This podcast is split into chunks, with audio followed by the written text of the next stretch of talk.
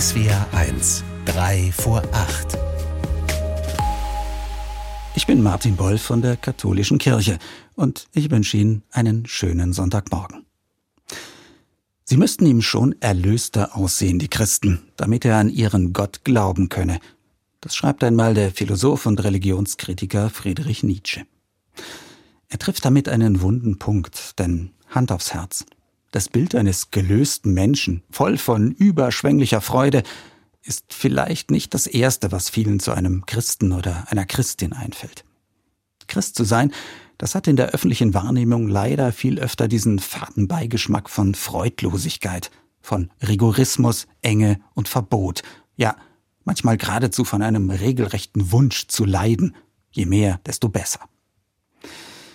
Die Bibelstelle, die heute in den katholischen Gottesdiensten zu hören ist, ist daran vielleicht nicht ganz unschuldig. Denn da spricht Jesus davon, worauf es für einen echten Jünger, eine echte Jüngerin ankommt.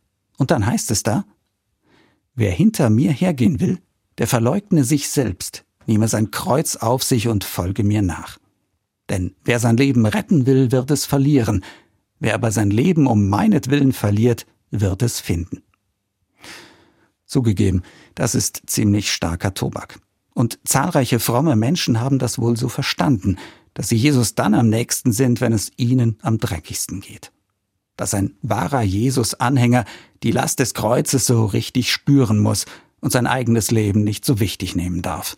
Christenleben, Opferleben, so lässt sich das auch verstehen. Und doch will ich diese Sätze nicht als Lobgesang auf das Leiden lesen. Nicht als Aufforderung, als Christ nun bitteschön aber das Kreuz zu suchen. Ein sorgenfreies, glückliches Leben eher verdächtig zu finden, anstatt Gott dafür von Herzen zu danken. Die entscheidende Frage ist doch, was das heißen kann, dieses Kreuz.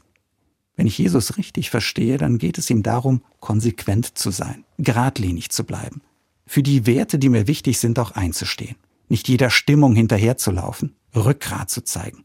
Auch dann, wenn es rau und ziemlich ungemütlich wird. Das trifft etwa auf Menschen zu, die sich aus einer tiefen christlichen Überzeugung für Schwächere einsetzen, obwohl sie dafür bedroht und angefeindet werden. Ich denke aber auch an Bürgermeisterinnen und Landräte, die standhaft demokratische Ideale verteidigen, auch wenn ihnen der populistische Gegenwind brutal ins Gesicht bläst. An Regimegegner in Russland, die für Mitmenschlichkeit lieber ins Gefängnis wandern, als sich schweigend wegzuducken. Nach dem Kreuz muss ich nicht suchen. Es kann urplötzlich im Weg stehen. Aber dann muss ich entscheiden, ob ich es auf mich nehmen will und dem Weg Jesu folge. Martin Wolf aus Kaiserslautern, Katholische Kirche.